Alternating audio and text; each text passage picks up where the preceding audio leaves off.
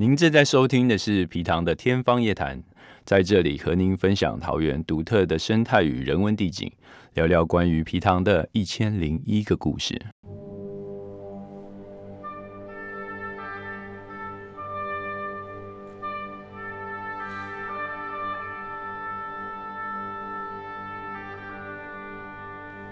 Hello，各位朋友，大家好。今天我们邀请到的是中原大学室内设计系陈其鹏陈教授，老师长期关注桃园在地皮塘文化，并致力于皮塘生态保育。那呃，这期节目呢，我们将有请老师介绍桃园皮塘的独特之处，让各位观众能更加了解皮塘的生态与文化价值。首先，能否先请老师聊聊，您是什么时候第一次接触到皮塘的呢？哦。我我跟桃园的皮糖的渊源啊，真的是一种奇缘了哈。那先回到头，就是刚开始，我大概是呃一九九七年结婚嘛哈。然后结婚当然要买个房子，啊那时候就我太太自己去看房子，然后我去我我去了看，我什么都没看，就直接就把它签了。然后第二天早上跑到那个房子买的房子。前天晚，昨天晚上买了房子嘛，啊，第二天就到了房子去看，然后在那个在我的那个家前面就看到，哎，家的下面就有一口水池啊，那时候还甚至不知道怎么叫皮塘，那我就这样住下来了。那后来，后来小朋友出生，那我常常就带着带着我的出生小 baby，然后在那个皮塘逛逛。可是那当时皮塘啊又脏又乱，但是。社区的那个民众哈都很没有道公德心哈，呃那时候桃园不像现在还有什么热色车来收哈，啊就大大家都随地乱丢，他们都把皮把垃圾丢到皮塘里面，那我觉得挺这种这种这种这种态度和这种这种行为很不可取，可是我我我也没什么办法，可后来我就我就常常带着出生的女儿，然后走那皮塘。他发觉，哎，这口酒绕完了以后，哎，下面旁边还有一口，那那我就觉得说，哎，这个这是什么东西？哦，那当然就开始作为一个学者嘛，就开始深入的研究。然后又到西元一九九九年的时候，当时啊，桃园县政府那时候还没有变直辖市，那文化那那文化局啊，有一位局长哈，那他想办一个桃园皮塘文化研讨会。那就主动打电话给我，我也不晓得，我我其实我也没跟老师说，我我开始在做研究桃园皮糖，然后那他就来问我，因为之前哈我有帮文化局做其他项目的一些呃一些研究计划，那他他以为我们教授什么都懂，他就打电话问我，我说好啊，我我我来试看看。那一九九九年我们就办了第一次桃园皮糖文化研讨会，那当时我就邀集了。我的一些好朋友哦，有建筑系的老教授啦，有有其他学校的教授等等哦，等等。那我记得那那是一天的研讨会，从早上九点开始，那一直到晚上下午的五点结束。那每个教授当然就就根据这种研讨会的那种规格嘛，那大家发表一篇论文。好，那结果你知道吗？这种这研讨会是由呃客家委员会所出钱哈，然后桃园县政府主办。那客委会因为他是出钱单位，所以他派了代表，就是当时有一个刘姓的副主任委员，很大的官哦。那通常这种大官他致辞一下啊，那在十分钟就走人了。那这位刘副委员哦，哇，我我也蛮感动的。他从从第一场他讲演讲完了以后，他就坐在那边听。那还好，我们当时哈，我请的教授，包括我自己，我们所所发表的 paper 哈，基本上分量应该还够，所以就让他有兴趣。他会会就是他，因为我是主那个研讨会的主持人，他就问我说：“陈教授，这样子好不好？我们科委会来出钱，那你们哈，你们来把桃园的皮塘做个调查。那我从一九一九九九年就开始走走向了桃园皮塘调查之路。”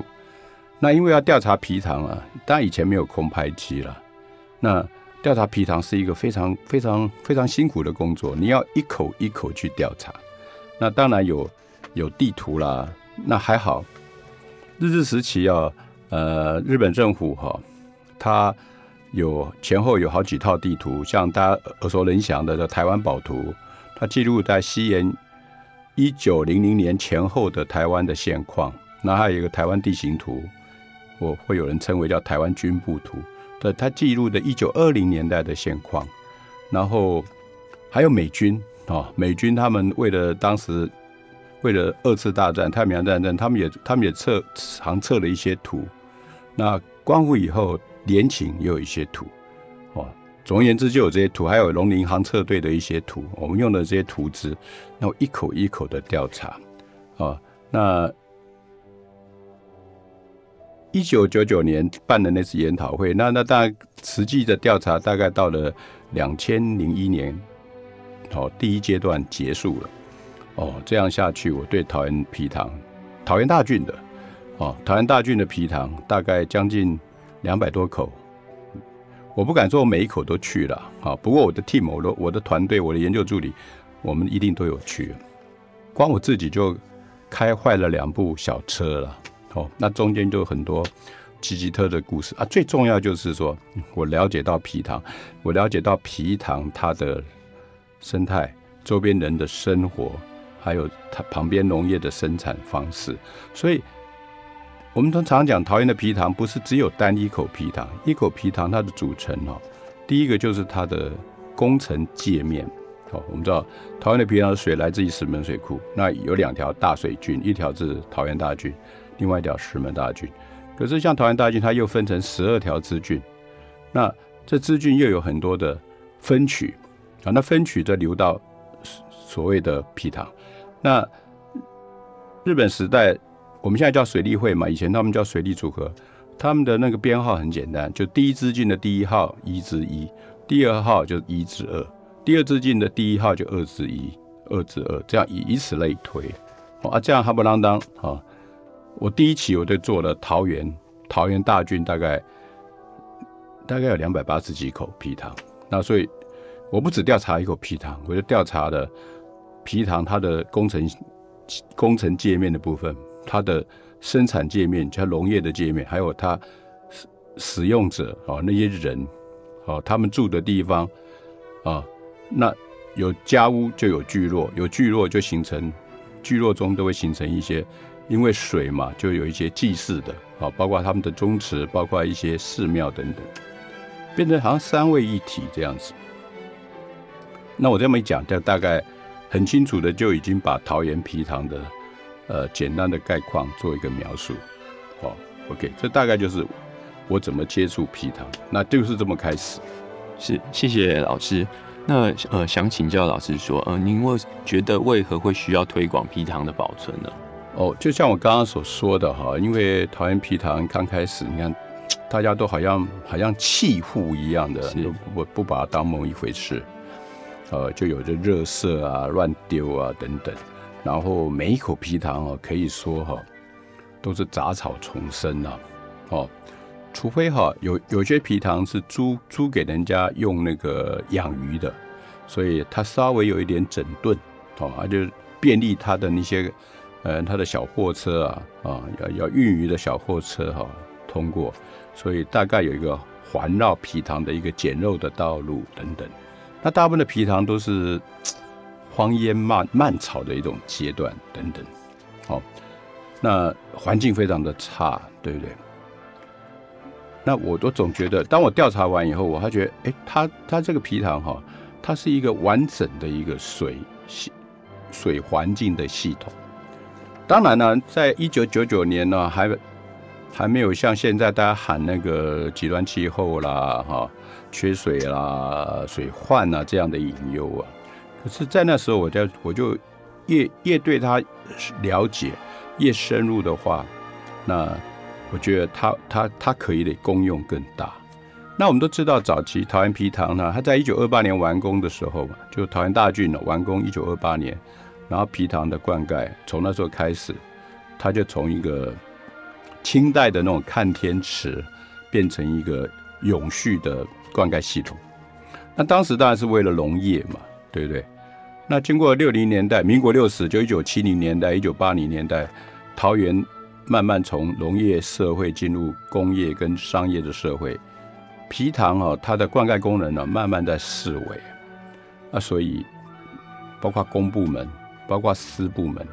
就就很觊觎哦这个桃园皮塘的土地。他觉得反正这水已经没有在灌溉了，特别是比较接近市区的部分，桃园市啦、中立市区的部分。就被填掉了，所以我刚刚讲，比如说桃园大郡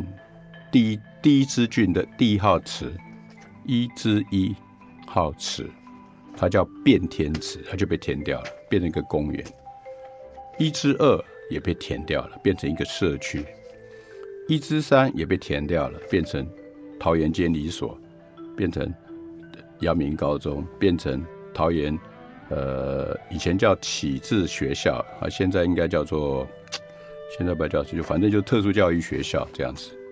哦，那一之四现在是仅存的，一之五填掉了，就变成桃园市政府的所在地。啊，以此类推了，就是每一口皮糖它都有它的它的沧桑的历史。那你看看，光桃园大郡有两百八十口，你你可以想象它有多少的故事。哦，有的不见的，有的消失了，啊啊，有的很勉强的幸存了，等等。那后来到两千零三年开始，哈，那时候我有幸，哈，可能也是因为我研究皮糖的关系，那那当时桃园县政府就说，哎，请我担任他们的，他叫桃园的景观总顾问。那这个职位，哈，讲起来蛮有趣的，就是帮忙哈市政府，哈。想想哪个地方哈可以开发，哪个地方有潜力，然后帮他草拟一个计划，然后像呃当时内政部营建署，他每年都有一些有一些工程资预算的补助，可是你要拿计划来讨钱呐！那以前他们呢都想不出什么所以然，桃园也想不出，不能老老老老是修马路盖公园嘛，你总是要提出来。所以我那时候我就在我的任内，我就完成了整套桃园哈十三个乡镇市如何把这个河川、水郡、皮塘，然后跟周边的社区、都市开，不管是开发区或者以开发区为开发区整合，我叫做桃园的水与绿的呃发展地图，就就是景景观的纲要纲要地图哦。那当时根据那个几个项目。我们就提出很多很多的规划案，那这些规划案呢，就促成了桃园皮塘开始做的革命性的改变，哦。当然了，不否认早期哦那些地方的首长，我记得比如说李秀莲时时代，他有拿一两口皮糖就围个水泥栏杆，然后那旁边种种花花草草，他变成说这这个是公园哦。哦，在他的任内有所谓的一个乡镇一个皮塘，可是那个都水泥化的皮塘公园，我觉得不足可取啊。那在我那时候的任内哈，我们我们常常讲说，桃园的皮塘的第一代就是一至十六号皮塘，哈，就在桃园艺文中心附近的皮塘，它本来是作为那个桃园炼油厂的那个防洪。就是消防池了，所以它那个永远要要保持足够的水量，然后大概这个钱反正是中油公司出的，那当时我就规划一下，然后再请规划公司做细部的计划，就跳脱了那种那种比较死板那种水泥化的，至少看起来比较有生态化的东西。那我常常讲，这叫我们第一代。那这个计划成功了以后，又有第二代。这第二代就是在现在，呃，高铁区旁边有一个叫清塘园啊，是清塘园啊。可是我们当时做没有那么花花哨哨的。现在清塘园上面的设施啊太多了，我啊，比如那个桥，我觉得根本是多余的。啊，那就叫第第第三第二代了。第三代啊，就在巴德有一个巴德皮塘公园。哦，那越做越好。那巴德皮塘公园现在变成。巴德一个非常观光的一个亮点，那他开始开始享受，开始开开始看到，哎，原来皮塘也可以变成呃都市景观的一部分啊。那当然还有很多很多发展的项目，我先就讲这里，我就讲到这里等等。好，谢谢老师。呃，那关于皮糖的前世今生，想请教老师说，呃，桃园的皮糖是怎么发展起来的呢？那桃园皮糖哈，要上溯到那个清清朝那个时代。是，那我们知道桃园哈，桃园刚开始就是有一些平埔族的原住民嘛，哦，住在这个桃园这块台地上面。那桃园台地哈。本来哈，在我也不晓得，从地质的发展上，可能几百万年前、几万年前，这个没人我也不懂。哦，然后我们知道，我们现在所习称那个大汉溪哈，事实上在早期哈，它是跟桃园台地上的河川呢是连在一起。比如说桃园哈台地上最北有一条叫我们现在叫兰坎溪啊，过来就是新街溪，再来就老街溪。等等，这一条几条溪，这几条溪哈，本来跟大安溪是连在一起的，所以大安溪的水哦，在中年不断嘛，哈，那水一直流，那自然就可以流到兰坎溪啊，兰坎溪再流流向太平啊，流流到了台湾海峡，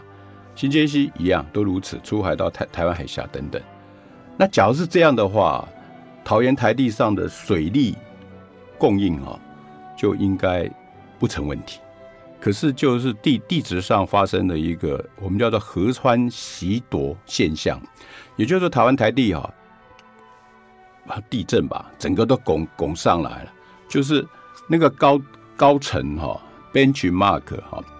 比那个大汉溪的河床高了，比比如说高了差不多三十米、五十米都不等，所以原本像兰坎溪的河水哈，它就跟大汉溪就断离了，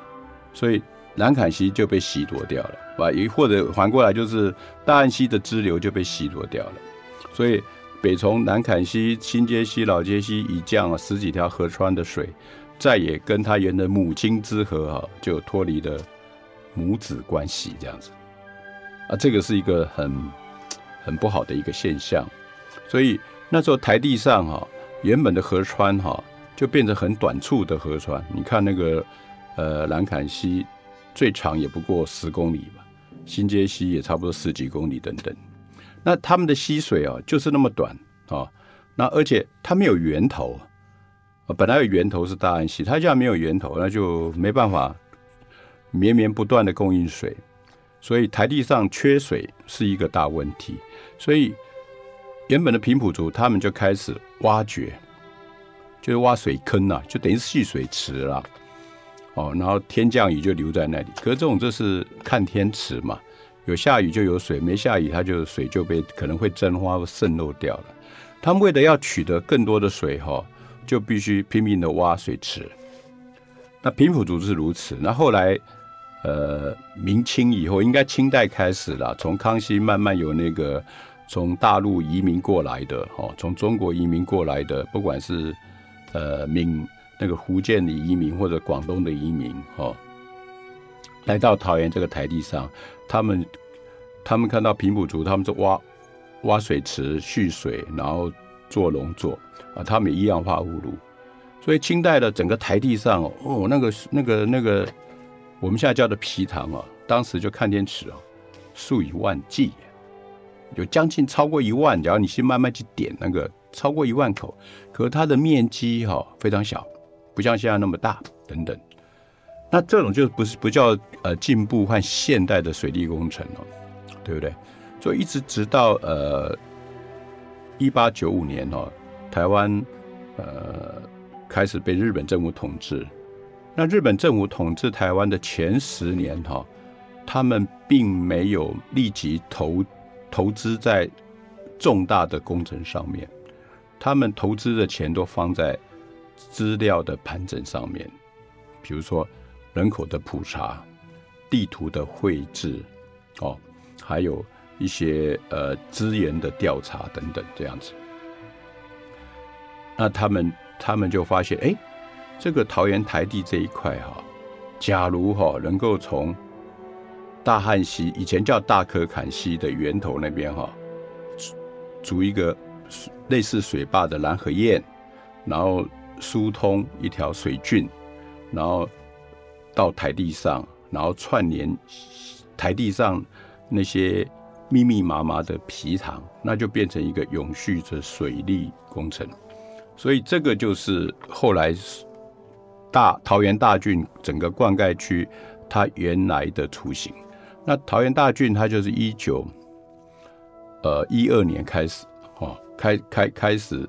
新竹哈，然后开始做桃园大郡。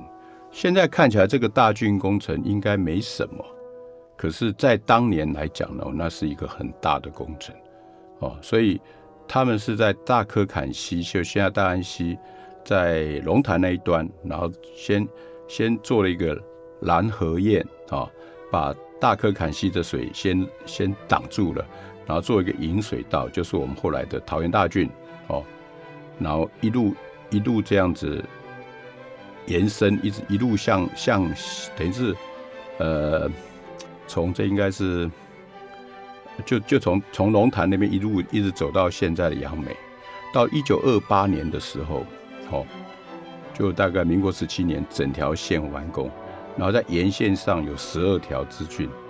哦，那每一条资金就联络的呃数量不等的皮塘，哦，那这皮塘并不全部是原来的皮塘，有的原来的皮塘哈，他他觉得离那个水路太远了，就放弃了。哦，在就近的时候重新挖了一口，但挖出来的皮塘的量啊就很大。哦，我们简单来讲，就大概他们以十公顷为一个单一一口，哦，那深度取差不多六米，那这样水量就很容易统计起来。那他们那时候大概挖了三百多口了，就是把原本哦化零为整了，有的是零零散散的小皮塘，他把它整成一口大皮塘，就这样子。所以，一九二八年完工的时候，桃园台地上的皮塘大概就将近三百口。哦，那原本哦，桃园大郡的灌区哈，灌溉区域那是比较属于我们牺牲像北桃园的部分。呃，那可能以前的数量可能将近一千口，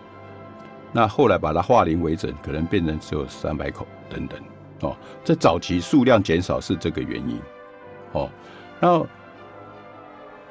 到日，整个整个桃园大郡水利完工了以后，啊，基本上到了光复台湾光复以后，哦，那后来就有那个由接接受美元嘛，哈，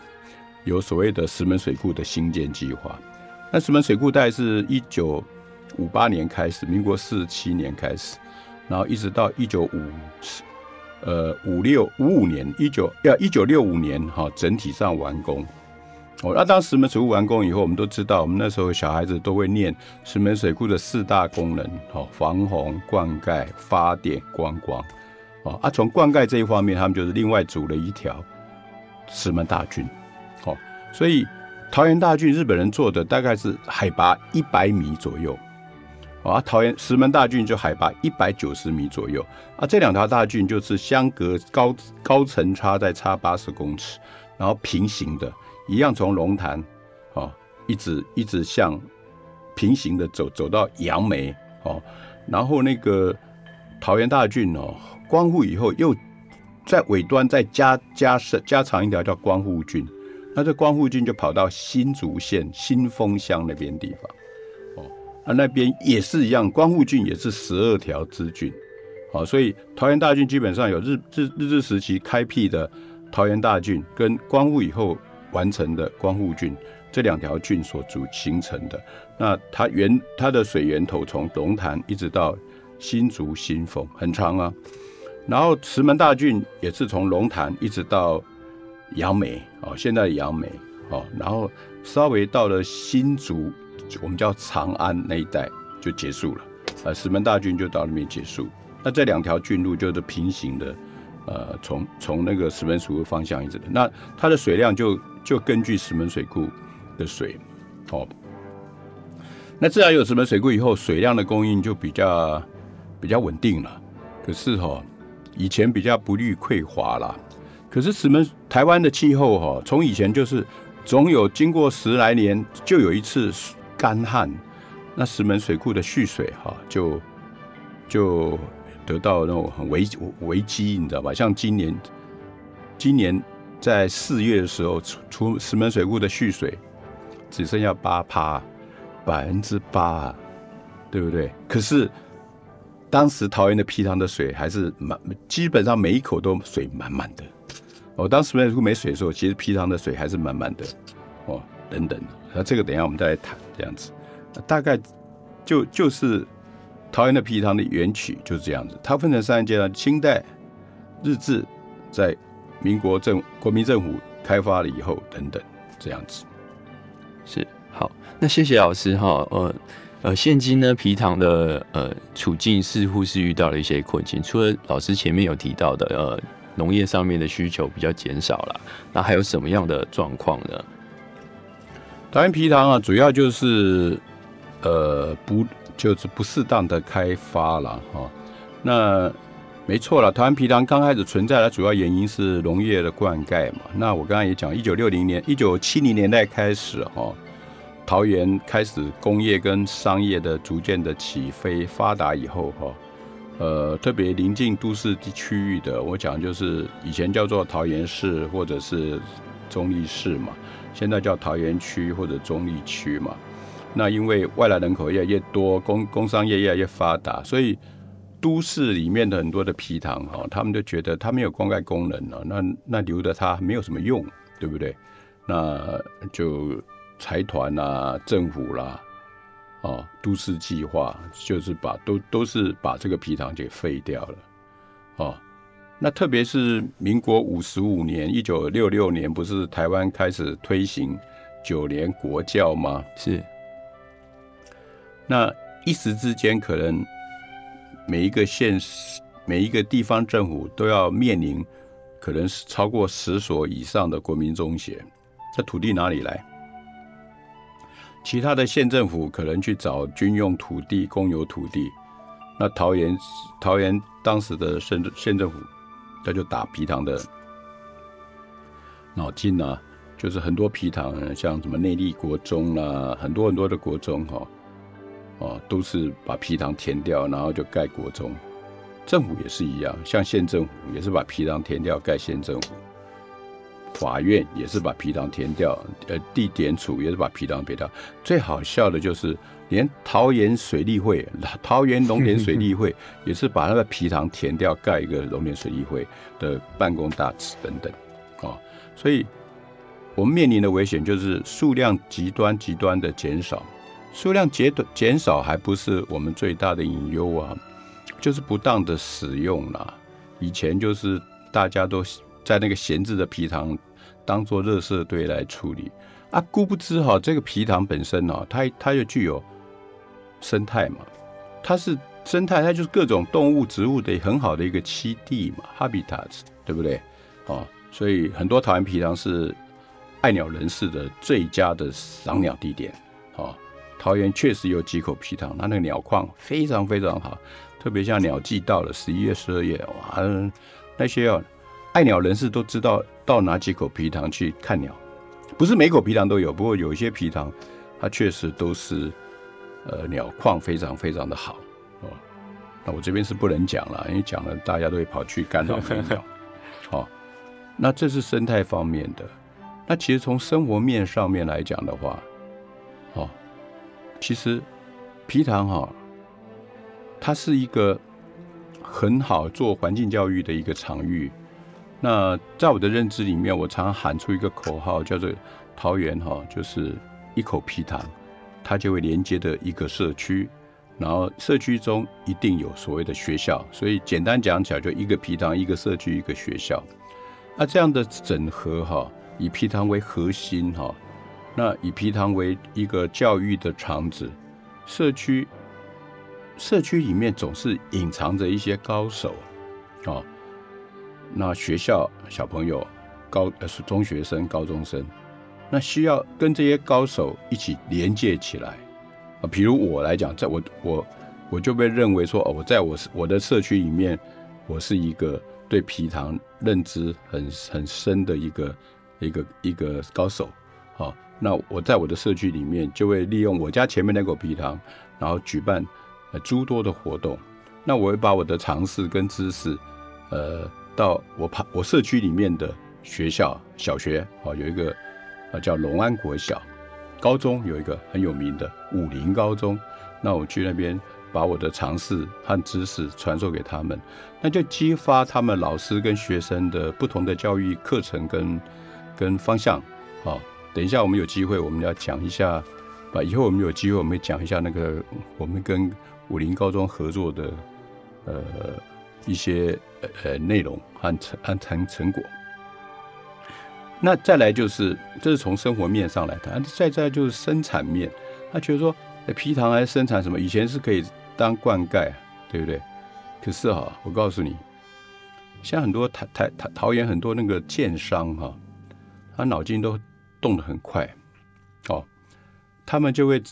把他的建地，假如是刚好在皮糖旁边呢。呃，他们就在皮塘旁边的建地盖房子，就打出那个水岸第一排，哦，那就卖卖的非常非常的好。从房地产上，他的皮塘对他也是有有积极的帮助。那那那皮塘总那那那是从生产上，其实我们现在呢，在极端的气候影响下，现在从从从那个物理环境的研究上，一口皮糖哦，它可以带到的那个热传导效应、热辐射效应。啊，啊，它所带来的一些呃，这种就物理环境的那个控制的优点哦，远大于它的缺点，所以它这个都会带带给我们从生活、生态跟生产这三大面向，因为有皮糖的存在，它会带带给我们现在常讲就利大于弊哈这样的一个效果等等，啊，虽然。也许有些皮囊的主人呢，他因为皮糖存在，他不能啊做，不能做买卖，不能做开发，他有有所损失。可是他他可以造就他周边人哦，他的居民哦，有更高的利益，更高的享受。那这方面我是赞成政府给他适当的补偿了，我们叫做交换嘛，trade off 哦，就他损失的我们补偿给他，然后。那这些补偿金哪里来？就是从旁边获利者，比如说建商啊、水岸第一排，他就要交一些比较呃高的税啊，或怎么样的啊，把把这个多的钱就补偿给地主等等，因为他提供他的皮糖永久保存下来呢，就变成一个。那譬如说我们学校旁边哦，有一口皮塘，我们叫做中原皮塘生态公园，哦，那当然这这口皮塘啊，不是我们学校出钱的。可是我们中原大学绝对是受力最多的，我们的学生啊会才会经过啊等等。当然它是作为一个滞洪池啊，那因为做好以后好像都没有什么大洪水、大洪灾，所以它水都蓄不满，看起来干枯枯的啊。其实啊，它水积满应该是蛮漂亮的一个景观。所以这就是呃皮塘呃它它它所它的一个价值。那我们应该针对这些价值啊。发挥它最大的效能所以因此之故，这长期以来，我从一九九九年开始，我就一直在大力疾呼哈，要把桃园的皮糖保存下来了。那我像我个人的努力，还是有一点点的收获了哈。啊，不管在我们中原大学推动的优佛的计划，就是呃社会人文与科技前瞻的人才培育计划，我就是用桃园的皮糖为基础，然后。配合很多老师的课程，啊，另外我们我们还有一个教育部要求我们做的大学社会责任 USR 的计划，我们也是以把那个皮塘水郡水环境作为一个呃发展的基地，也是结合的社区，提供很多学生透过我们的课程，提供很多的呃社会服务的呃呃的的的效果和和和机人出来等等，就这大概是我要讲。好，谢谢老师，老师的努力实在令人敬佩。那节目的最后，想呃问问看老师，就是对于呃现在年轻人都不太接触到皮塔，呃，对他们会有什么样的期许或者是呃想望？这样，若干年前这个问题确实存在，不过我比较欣喜的哈，呃，我觉得像年轻人啊，大概慢慢了解，哎，他们开始要去关心皮糖了。大概七年前呢，六年前，我有一次在台大森林系演讲，啊，当他们他们他们系学会邀请我去，就是介绍桃园的皮塘还有水菌。哦，那演讲完了以后，有几位的台大的学生跑到我前面跟我说：“哎，陈教授，我们是桃园人，我是武林高中毕业的，我们都武林高中毕业，可是我不知道桃园有皮塘这件事情。那这对我来讲就是一个 shock，对不对？然后另外一另外一件事情。是台也是台大台台大有一个他们大学报纸叫做台大议事报然后，它是一个比较批判批判型的一个社团，它的报纸本来就是比较有一种批判的东西。有个小女生跑来访访问我，她说她不是武林，她是北女毕业的，也考到台大。然后她说：“哎，教授，我想问你一个主题，就是你跟我们讲一讲桃园的皮糖啊。”这是五六年前，他们。都是台桃园的，都是桃园出身。那个有考，有的考到北女，有的考到武林。可是他们的共同点都对台皮糖都不了解。五六年前是如此，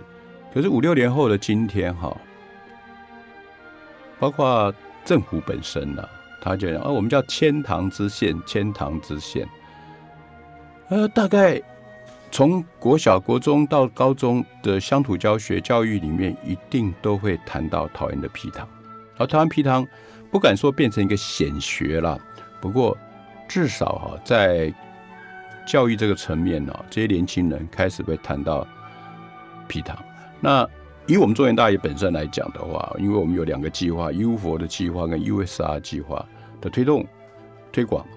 确实也影响到我们中原很多的学生，不光只是设计学院的，其他的人艺学院、工学院，甚至电子学院、商学院的。他们也开始来关心皮塘，他们也来了解皮塘等等，哦，那像我们刚刚讲，我们中原旁边还有一个皮塘，中原皮塘生态公园，啊，未来在我们的中原大学生的生活界面上面，这口皮塘可能会留下很多很多的佳话，哈，就像远一点那个叫天鹅湖、梦幻湖，在在早先哈，老一辈的中原学长跟学姐中哈。那那个是他们很浪漫、罗曼蒂克的这种生活经验，那也是跟皮糖有关。那只是当时就取一个很好听的名字，叫呃梦幻湖、天鹅湖。他们不知道那个湖就是所谓的皮糖，这样。好，感谢老师非常精彩的分享。那也感谢呃各位听众的收听，我们下期再见。